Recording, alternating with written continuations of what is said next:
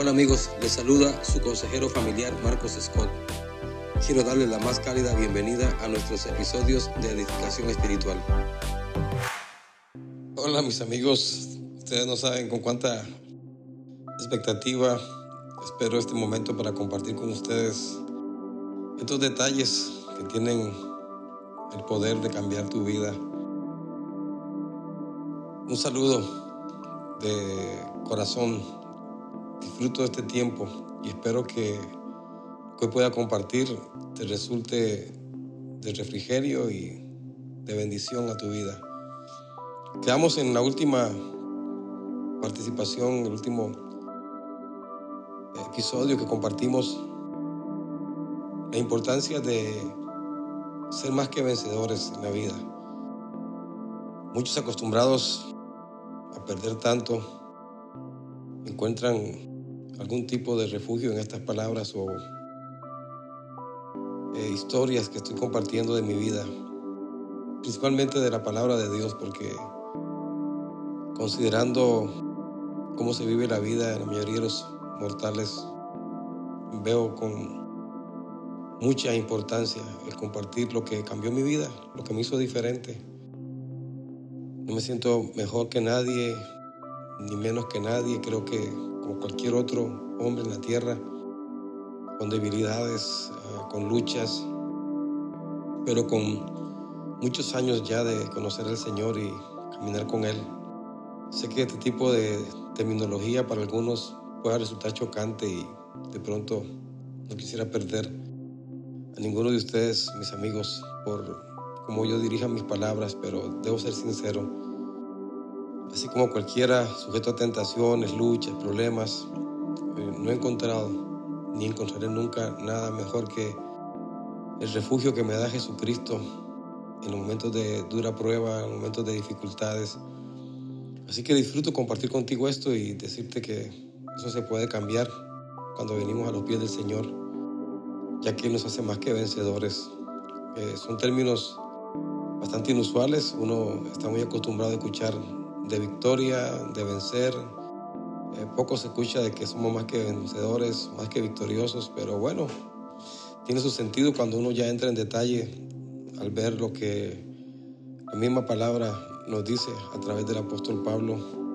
Eh, el apóstol Pablo, yo sé que no todos van a estar relacionados con él, pero es uno de los más importantes escritores de la Biblia que nos dio bastantes lecciones prácticas de la vida. Eh, no tiene que ver nada con religiosidad, no olvídate de eso, tiene que ver con eh, un sentido claro de lo que es la vida y lo que significa y lo que tenemos que aprovechar ahora que podemos, porque llegará un momento que no podremos más que estar delante de Dios y darle cuenta de cómo manejamos nuestra vida y qué hicimos y qué no hicimos. Así que, siendo así, eh, sé que tocará que cada uno tome su propia evaluación y decisión de seguirme en estos eh, audios, en estos episodios que estamos compartiendo semana a semana. Y espero en Dios que algo te atraiga y te mantenga allí mientras compartimos esto. Trataré en lo posible de compartir también eh, aspectos de mi vida, testimonios que he vivido a lo largo de mi existencia. No tengo pena en decir que tengo 57 años cumpliré 58 en el mes de julio y definitivamente eh, mucho que contar, mucho que compartirles. Trataré de ajustar algunas de las enseñanzas a esas experiencias y espero que resulten edificantes o traigan una respuesta, al menos algún tipo de respuesta a tus preguntas. Bien, vimos que a los que aman a Dios todo ayuda para bien. Esto nos pone en una posición muy ventajosa, a diferencia con los demás que no, no tienen este tipo de convicción que nos da la palabra, la Biblia y sus promesas.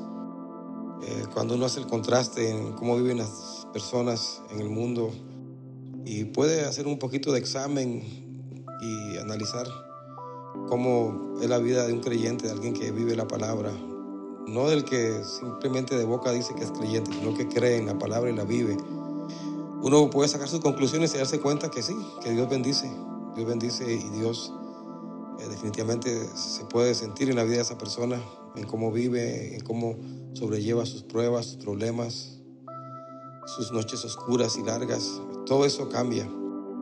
Entonces, los que aman a Dios, todo ayuda para bien. Eso lo vimos ya en el episodio pasado. Lo segundo que eh, acá nos dice Pablo es que dice que los que Dios conoció a estos predestinó, a los que predestinó a estos también llamó, y a los que llamó dice, a estos glorificó. Entonces aquí hay una seguidilla de grandes promesas y bendiciones eh, que nos, también nos colocan en una posición ante el mundo y ante la situación de mucha ventaja. Dice que Él nos conoció. Y sí, desde el vientre de nuestra madre ya sabía Dios de tu nombre, sabía Dios de cada detalle que has vivido hasta ahora en tu vida, sea bueno, sea malo, como sea tus experiencias. Ah, Dios desde el vientre ya te conocía. Dice, mis ojos vieron, mi, embrión vieron tus ojos, vieron tu rostro. Imagínese a, qué grado, ¿no? Dios nos conoce que desde que estábamos en el vientre, algo que nosotros ni, jamás recordaremos ese tiempo en la barriga de nuestra mamá. Pero bueno, Él desde allí ya nos conocía, nosotros lo habíamos visto a Él y a esos predestinó. No porque algunos estén predestinados para vida y otros predestinados para muerte, unos predestinados para sufrir, otros no. Dios no predestina de estas cosas al hombre. Eh, eh, como nos conoció, también pudo conocer que, que habría un momento como este, que estás enfrentando en este momento, una confrontación con la palabra de alguien que te está hablando con toda sinceridad. Créelo que con todo amor. Entonces, a esos, bueno, predestinó, porque bueno, conociendo que habría un momento para detenerse en la vida y reflexionar si lo que se escucha de Jesucristo es verdad y, finalmente abrirle su corazón a Él. Entonces quedan predestinados y al pasar eso dice que los llama. Yo fui llamado y Dios te está llamando ahora mismo. Eso es lo que estoy seguro que está pasando con esta eh, palabra que estamos enviándote, esto que estamos compartiendo. Dios te está llamando, estoy seguro de eso. Y a los que llama dice que también nos justifica, o sea, que uno trata de justificarse, uno trata de sentirse bien para acercarse a Dios. Bueno, no, que me siento mal, me siento que he sido muy malo, no, no he actuado bien en la vida, o simplemente me siento bien con mi vida como la llevo y se justifica de llevarla así, diciendo que, bueno, uno es libre de hacer lo que uno quiere, de vivir como uno desea, y bueno, tú sabes lo que hoy se promueve mucho de los derechos de cada persona y que nadie puede invadirlos, etc. Entonces, bueno, ante eso definitivamente eh, toca tomar decisiones, pero te aseguro que Dios te está llamando. A mí me pasó. Y al final dice, y los glorificó. Imagínense. ¿Qué merecemos nosotros de recibir algún tipo de su gloria? De que Él nos comparta tanto de Él para nosotros. Claro, lo hizo a través de Jesucristo. Y eso me conectó cuando estaba pensando en el episodio de hoy. Me conectó cuando eh, quise hacer pues, un viaje en el, en el, túnel del tiempo, irme hacia atrás en mi vida y, y recuerdo, quizás era mi recuerdo más lejano de mi vida en, mi infancia, cuando estaba saltando entre piedras que han sido removidas por una maquinaria que había llegado a mi casa, para, bueno, a toda esa área donde vivíamos nosotros.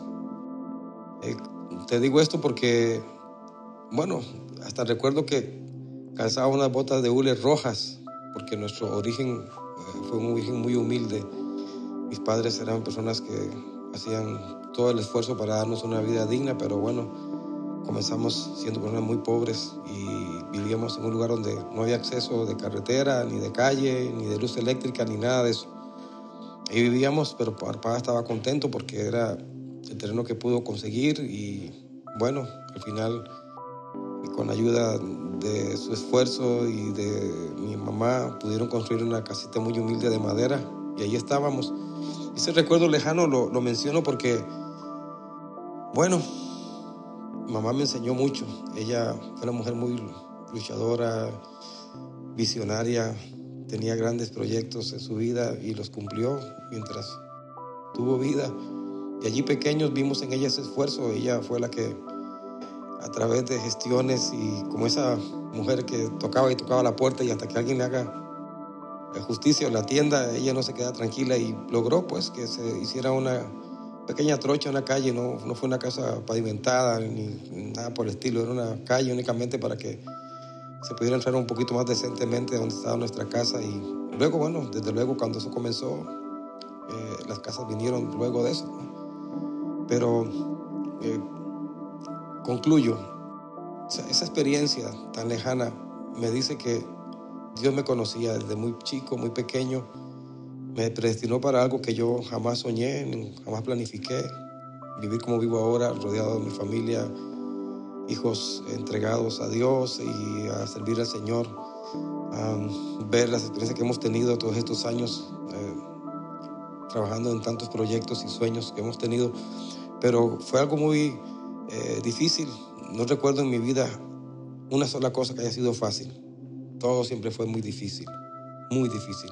Para un soñador las cosas nunca serán fáciles. Para alguien que tiene aspiraciones, eh, van a tener en el camino muchas, muchas oposiciones y muchos problemas, fracasos y desilusiones terribles, terribles. He vivido de todas ellas, pero al recordarme en eso de que mamá me enseñó que siempre habrá algo mejor, quiero dejarlo en tu corazón, siempre habrá algo mejor para ti. Dios en aquel momento me predestinó para esto y luego me llamó y bueno, ya muchacho como joven, mm, una vida pues como a cualquier joven pues que le gusta pues, andar en, en, lo suyo, amigos, tomando, etcétera, todo eso. Allí, bueno, me llamó y me justificó con su sangre preciosa. Después les contaré más adelante, cuando se pueda, en algún momento, cómo fue que eso pasó, cómo sucedió. Que él me llamó. No, yo no era un, angelito, era una persona que tenía una vida, bueno, ya les contaré. Pero ese momento de mi vida eh, lo traigo aquí ahora a colación y me sirve para decirles que siempre habrá algo mejor de Dios para ustedes para nosotros, siempre. Aprende eso. Eh, sé que es difícil a veces aceptarlo porque nos han creado tantos estigmas alrededor de la palabra Biblia, la palabra Jesucristo. Eh, hay tanta gente que habla sin siquiera haber conocido y experimentado lo que, lo que es tener a Cristo en su corazón. Pero bueno, yo entiendo eso porque lo viví, lo experimenté, fui muy duro, siempre rechacé a los amigos que me venían con esa eh, charla de Jesucristo y no fue sino hasta que tuve esa experiencia con Dios que luego les contaré. Pero sí te digo que Dios te está llamando a través de esta historia que estamos compartiendo, de esta palabra, así como eh, es el origen de todo esto que hemos hablado cuando hablamos que Dios quiere sernos más que vencedores, pues también es contigo esa palabra, Dios quiere serte más que vencedor, si siempre si no siempre, pero al menos has experimentado mucho, mucho, mm, momentos de pérdida, momentos de derrota, pues eso se puede cambiar. Y ahora mismo el Señor te llama y quiera ese Dios maravilloso que estas palabras puedan calar a tu corazón y te pongan en ruta. Pues tardará un tiempo más, seguiré compartiendo esto semana a semana y te llevaré historias. Eh, dejo en tu corazón, Dios tiene algo mejor para ti. Eh, eso lo aprendí de mi mamá cuando vi que después de vivir casi que en la selva, ahí metidos en aquel lugar, ahora mi mamá había logrado que se hiciera una carretera que llegara hasta nuestra casa. Eso era algo impensable, pero lo logró y me envió un mensaje que quedó marcado para el resto de mi vida. Un abrazo muy cálido a todos y que la pasen chévere. Estaremos compartiendo nuevamente la próxima semana eh, el siguiente paso que nos dice por qué somos más que vencedores. Pero por ahora, recuerda a los que Él conoció, también lo llamó, te está llamando y te va a justificar. No pretendas hacerlo tú con ninguna obra, no se necesita, no hay que hacer nada. Él ya lo hizo por nosotros, se sacrificó muriendo en una cruz con un sufrimiento terrible, lo hizo nada más por amor, para que no nos perdiéramos y pudiéramos encontrar un camino al Padre nuevamente. Así que vuélvete a ese camino, es mi invitación. Espero que esto no te, te aleje de ser parte mm, de mi conexión aquí en Spotify. Un abrazo cálido, muy cálido. Chao.